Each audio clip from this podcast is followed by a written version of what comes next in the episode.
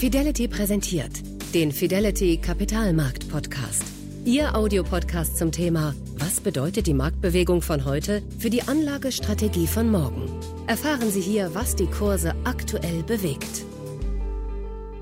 Politik, Gesellschaft und Unternehmen müssen an einem Strang ziehen, um die Klimakatastrophe abzuwenden. Und welche Rolle spielen Investoren dabei? Für Frank Schätzing sind Anleger eine zentrale Kraft für den Green Change hin zu einer klimafreundlichen Wirtschaft. Denn wo investiert wird, gibt es Fortschritt. Im ersten Teil dieses Podcasts hat uns der Bestsellerautor veranschaulicht, was es kostet, wenn wir die Klimakatastrophe nicht aufhalten. Im zweiten Teil sprechen wir darüber, wie Anleger ihren Beitrag leisten können und wie sie gleichzeitig in die Wachstumsmärkte von morgen investieren. Interessanterweise nennt Schätzing neben den erneuerbaren Energien die künstliche Intelligenz als Schlüsselbranche.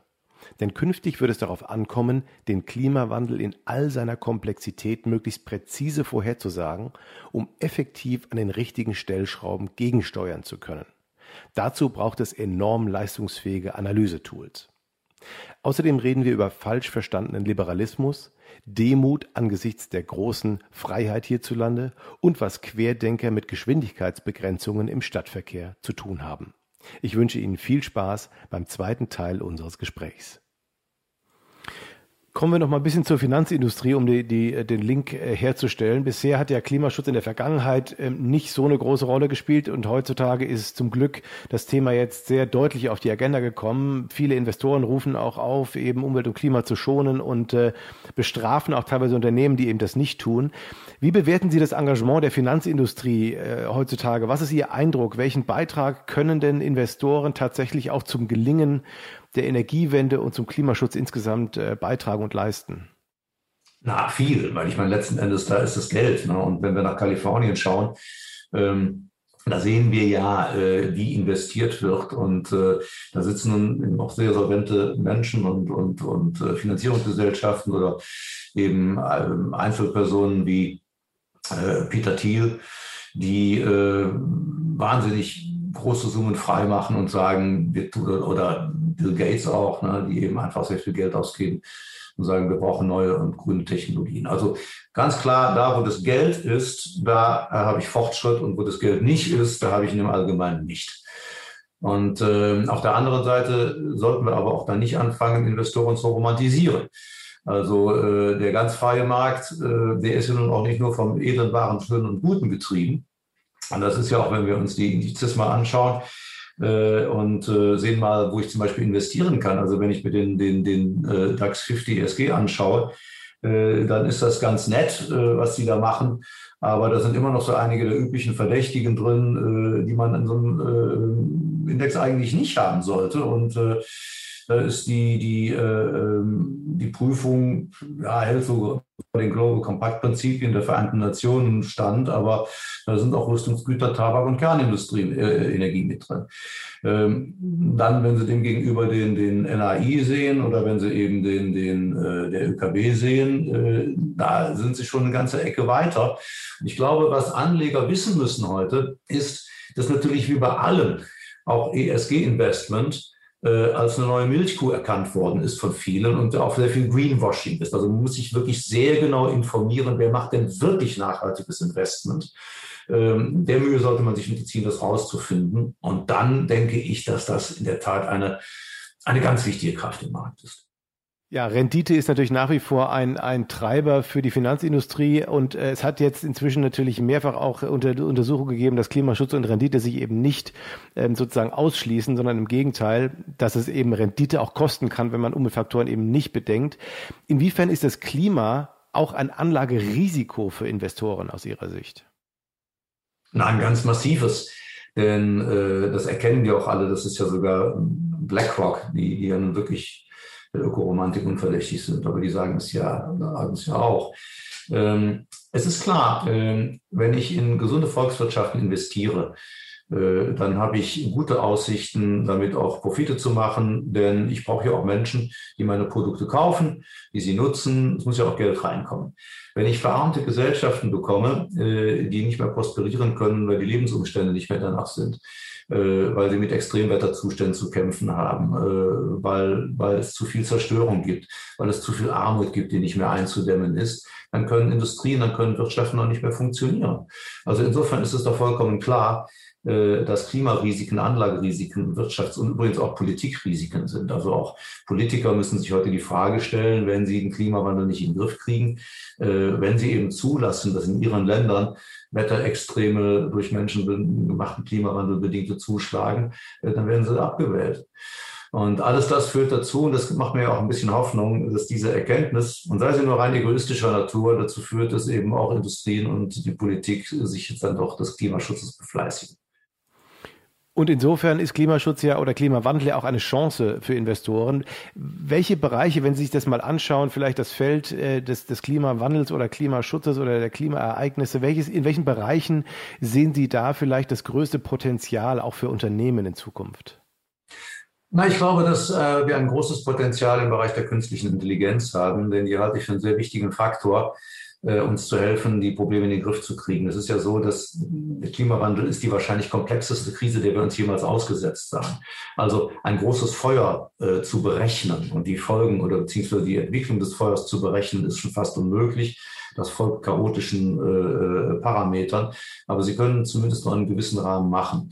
Der Klimawandel ist so unfassbar komplex und es sind so viele verschiedene Faktoren mit im Spiel, dass wir eigentlich als Menschen äh, mit unserer Fähigkeit zur Datenerfassung und Datenauswertung das schon gar nicht mehr können, aber künstliche Intelligenz kann das. Die ist in der Lage, eben alle Massendaten zusammenzuführen, in sehr kurzer Zeit Muster daran zu erkennen, uns zu sagen, wie die Szenarien sind und was der beste Weg ist, Risiken zu vermeiden, wo man eingreifen müsste, um an einer anderen Stelle äh, äh, eine Katastrophe zu verhindern und so weiter und so fort. Und eben natürlich auch, auch Gewinnmodelle auszurechnen. Ich glaube also deswegen, dass im Bereich der Digitalisierung und KI äh, enormes Wachstum auch, auch durchaus ist und enorme Chancen. Und natürlich im Bereich der erneuerbaren Energien. Der Klimaschutz ist ja eine Wachstumsbranche. Man kann damit richtig viel Geld verdienen. Also es ist ein, ein innovativer Markt, wenn wir über Flugwindkraftwerke sprechen, wenn wir eben über mikroskopisch kleine Solarzellen sprechen, über Solarfolien, wenn wir über ähm, neue Technologien zur, zur, zur, zur, zur Reinigung der Luft sprechen, wenn wir über ein Beispiel, was auch noch ganz interessant ist, ähm, die äh, schwedische Reederei Valenius wird 2025 äh, ein, äh, einen Megafrachter auf Reise schicken, die Ocean Bird. Und die Ocean Bird wird segeln. Es ist ein, einer der größten Cargofrachter der Welt und äh, der hat vier Tragflächensegel und der fährt mit dem Wind. Man ist versucht zu sagen, boah, super, disruptive Technologie, also die älteste Technologie, die Meere zu überqueren überhaupt, die die Menschheit jemals entwickelt hat. Äh, äh, wird da zum Einsatz kommen. Und äh, man will, wenn dann der Wind mal überhaupt nicht bläst und das Ding dann doch mal mit einem Motor fahren muss, dann macht man das über Solar. So, ähm, das sind alles interessante Technologien, glaube ich. Dann haben wir Stadtentwicklung. Wir müssen uns äh, klar, das sind auch große Wachstumsmärkte. Denn äh, wir müssen sehen, wir haben einen fortschreitenden Trend der Urbanisierung und man geht davon aus, dass wir um 2040, 2050 herum äh, annähernd zwei Prozent der Erdoberfläche von Städten bedeckt sein werden und 75 Prozent der Menschen in Städten leben. Das heißt, die Städte sind letzten Endes die Hotspots und auch hier äh, ist die große Aufgabe, ja, wie schaffe ich es aus diesen Brutkästen, diesen äh, äh klimaschädlichen Brutkästen, äh, äh, klimafreundliche Plätze zu machen, die mehr Energie erzeugen, als sie verbrauchen. Und äh, auch da gibt es etliche äh, Technologien, die ich da in Städten zur Anwendung bringen kann. Also Städte müssen wieder stärker zu Zentren auch des sozialen Lebens werden. Was auch damit zu tun hat, glaube ich, dass wir wieder mehr analoge Wertschöpfungs- und Handelsketten brauchen. Also alles ins Netz zu verlagern, immer alles nur irgendwie über den Computer zu bestellen, vernichtet letzten Endes auch den Handel, den Einzelhandel. Und äh, ich glaube, dass in attraktiven Städten, wenn man den da zurückbringt, äh, das auch gut wäre. Sehr, sehr wichtige und interessante Punkte. Ähm, kommen wir kurz zum letzten Themenkomplex Grenzen des Wachstums. Wir hatten es am Anfang schon mal ein bisschen angedeutet, wenn die ökonomischen Wachstumsperspektiven auf Dauer begrenzt sind. Was können denn aus Ihrer Sicht taugliche Kriterien für den wirtschaftlichen Erfolg der Zukunft sein? Ähm, ich glaube nicht, dass man sagt, man implementiert jetzt eine neue Wachstumskette, eine neue Technologie, eine Wertschöpfungskette und jetzt ist die für alle Zeiten mit im Spiel und jetzt versuchen wir die ständig zu steigern, sondern dass wir Wachstum eher als qualitatives Wachstum verstehen, innerhalb dessen eben Wertschöpfungsketten, die nicht mehr so effizient sind, auch verschwinden. Äh, das heißt, äh, wir gehen erstmal von, von innovativen, vom geistigen Wachstum aus das darin besteht, dass wir eine, eine Wertschöpfungskette, die äh, noch einen Makel hat, ersetzen durch eine neue. So, und dann sortieren wir die alte aus. Also wir versuchen gar nicht alles immer noch mehr zu steigern und zu steigern, sondern wenn wir sehen, das funktioniert so nicht zufriedenstellend, das kann man verbessern, äh, dann machen wir die Klappe zu und dann implementieren wir eine neue Wachstumskette. Aber auf diese Weise äh, können wir ähm, es gibt ein schönes Beispiel aus der, aus der Natur. Wir sehen ja, dass die Natur zum Beispiel sich viel schneller regeneriert, als man das gedacht hat. Äh, und das ist bei Fischbeständen der Fall. Also wir haben ja auf der Erde das Problem der Überfischung, äh, weil eben immer mehr Fisch rausgezogen wird aus den Meeren und äh, man dann eben auch an, an, an die Jungtiere rangeht und damit natürlich dann die Grundlage zum Erhalt einer Population vernichtet bis hin zum Aussterben einer Spezies. Und ähm, Biologen und Ökonomen haben ausgerechnet, dass äh, wenn Sie die, äh, die großen Plätze, an denen Populationen heimisch sind, wenn Sie die zu Naturschutzgebieten erklären und die da in Ruhe lassen, dass die da sich dann in einer Weise vermehren, dass sie irgendwann natürlich über die Grenzen dieses Naturschutzgebietes hinausschwappen. Und wenn Sie das, was über diese Ränder dringt, wenn Sie das abfischen, dann reicht das, um die Weltbevölkerung zu ernähren. Mhm. Sie müssen also nicht da rein. Sie müssen nur dann da rein, wenn Sie hingehen und sagen, ich mache jetzt immer alles billiger, es darf alles nichts mehr kosten, dann können Sie nämlich kein Geld mehr verdienen mit dem, was Sie verkaufen. Und dann sind Sie gezwungen, äh, immer mehr in den Markt zu bringen, zu immer billigeren Preisen und immer noch mehr und noch mehr, damit Sie irgendwie noch einen Schnitt machen. Und dann vernichten Sie Ressourcen. Sie appellieren ja daran, dass wir in unserem Lebensstil Maß halten sollen. Und das äh, sagen auch viele Postwachstumsökonomen, die sagen, dass wir im Überfluss äh, auf Kosten anderer leben, der Ärmeren, der Natur, unserer Kinder. Und das klingt natürlich auch plausibel und sympathisch. Aber ist freiwilliger Verzicht, jetzt nennen wir es doch mal so, und Selbstbeschränkung, ist das die weltweite Lösung für die Klimakrise oder ist das ein wichtiger Baustein dafür? Baustein. Äh, man darf ja auch die Debatte nicht entpolitisieren. Das wird ja auch gerne gemacht, dass man sagt, na ja, wir als Politik oder auch als Wirtschaft und die Politik noch mehr, wir sind ja bereit zu handeln, wenn die Bevölkerung das will. Äh, ne, dieses Schielen auf das, was die Bevölkerung will, äh, das ist natürlich falsch, aber man muss der Bevölkerung ja auch Anreize geben. Man muss ihnen ja sagen, guck mal, das funktioniert.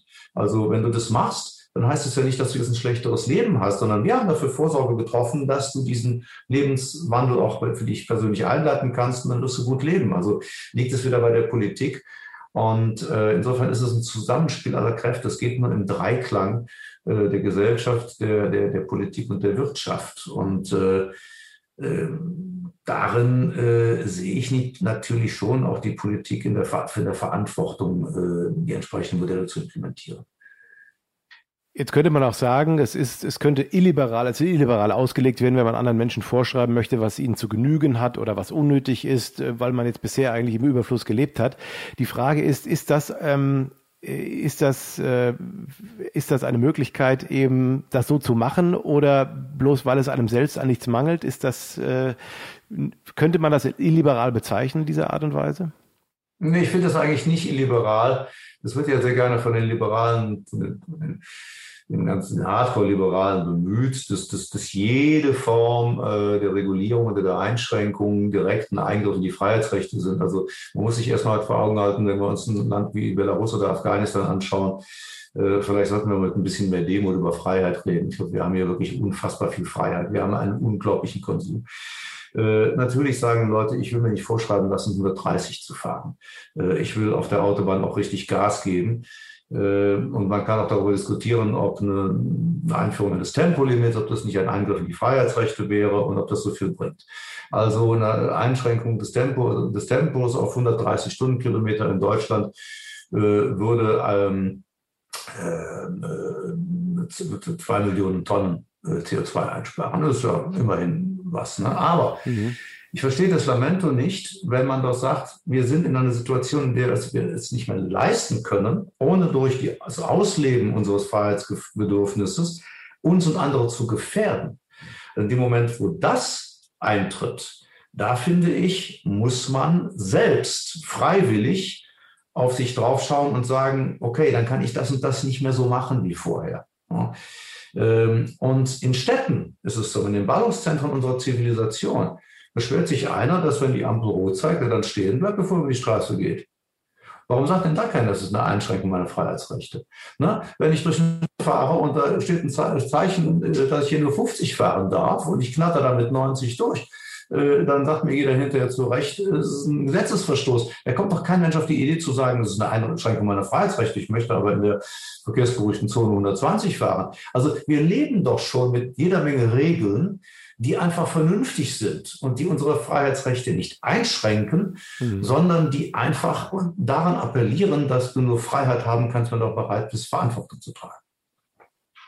Genau, da sehe ich eben das Problem, dass wir tatsächlich in der Gesellschaft immer mehr polarisiert werden und die, äh, die einen und die anderen und dass soziale Medien dazu führen eben, dass diese, äh, diese Spaltung sozusagen immer größer wird und die einen sehen es ein und verhalten sich richtig und andere wiederum wollen sich da nicht einschränken lassen oder sehen es eben anders.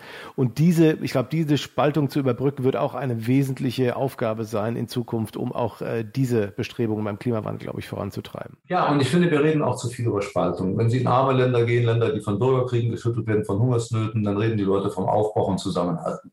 Und wir in den reichen Nationen, wir reden von Spaltung und Weltende. Ähm, und man muss auch mal ganz klar sehen, wer spaltet denn hier. Ich war jetzt vergangene Woche in Köln auf einer Veranstaltung. Ich habe diesmal ja ein einziges Mal im Leben ein bisschen Wahlkampf auch gemacht für Annalena Baerbock und war auf einer Veranstaltung. Und äh, die wurde da mit offenen Armen empfangen. Das war eigentlich auch alles toll. Wir hatten 2000 Leute da in Köln auf dem Wilhelmplatz, aber auch 30 Querdenker. Die waren angereist, die hatten sich organisiert und die schrien die ganze Zeit alles nieder und, und mit, mit Trillerpfeifen. Und man stellte fest, ähm, das sind gar nicht so viele. Das ist eigentlich ein kleiner Prozentsatz, die wirklich absolut nicht und nirgendwo mitmachen wollen, die sich nie was vorschreiben lassen wollen, die nie bereit sind, irgendwo mal einen Abstrich zu machen. Äh, und zwar, die, die einfach immer nur machen wollen, wonach ihnen gerade der Sinn steht, ohne dass es in irgendeiner Weise für die Allgemeinheit gut wäre. Ne? So.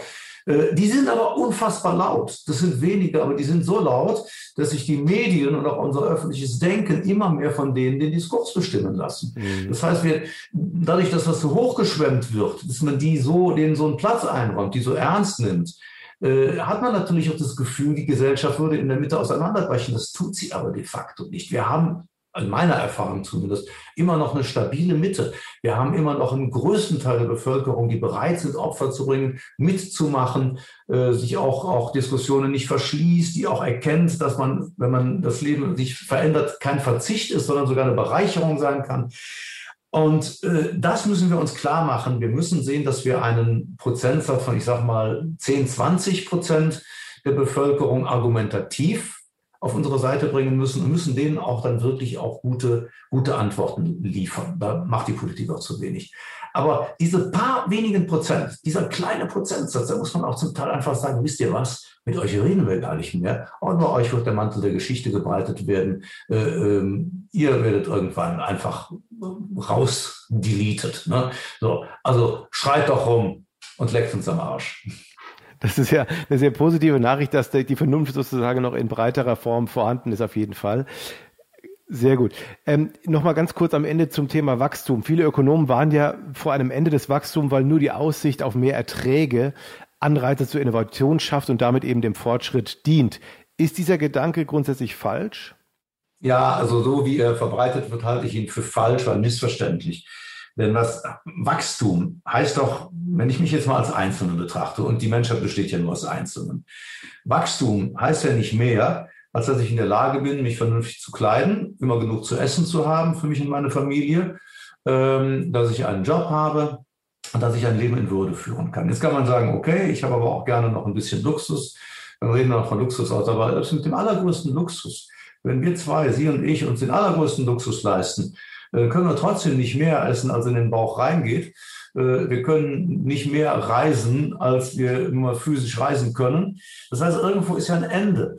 Das heißt, Wachstum bedeutet ja nicht, dass ich von allem immer mehr und immer mehr und immer mehr habe, sondern Wachstum bedeutet ja, dass alle Menschen von Generation zu Generation tunlichst ein Auskommen haben, dass sie auskömmlich und in Würde leben können und sich auch noch ein bisschen was leisten können.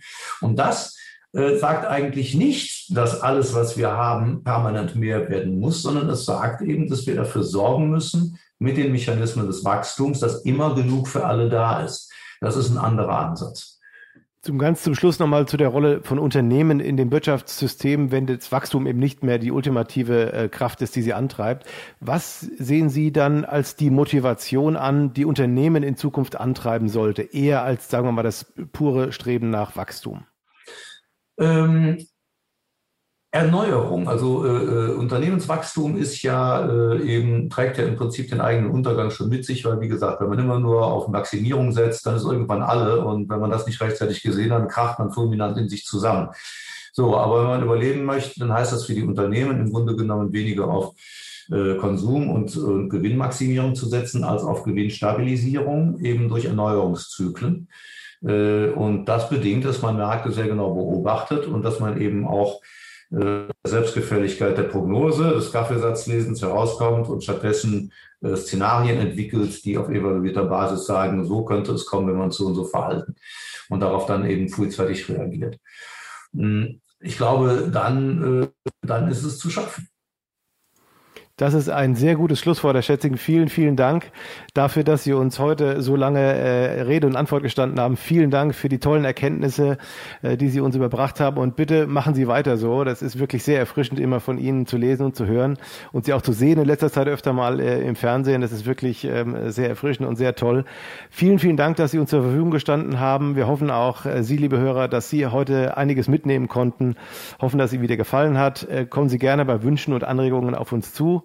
Und äh, das war's für heute. Vielen herzlichen Dank. Machen Sie es gut und bleiben Sie gesund. Danke Ihnen. Das war der Kapitalmarkt-Podcast von Fidelity mit Carsten Röhmheld. Weitere Informationen finden Sie auf fidelity.de. Wertentwicklungen in der Vergangenheit sind keine Garantie für zukünftige Erträge und Ergebnisse. Der Wert von Anteilen kann schwanken und wird nicht garantiert. Anleger werden darauf hingewiesen, dass insbesondere Fonds, die in Schwellenländern anlegen, mit höheren Risiken behaftet sein können.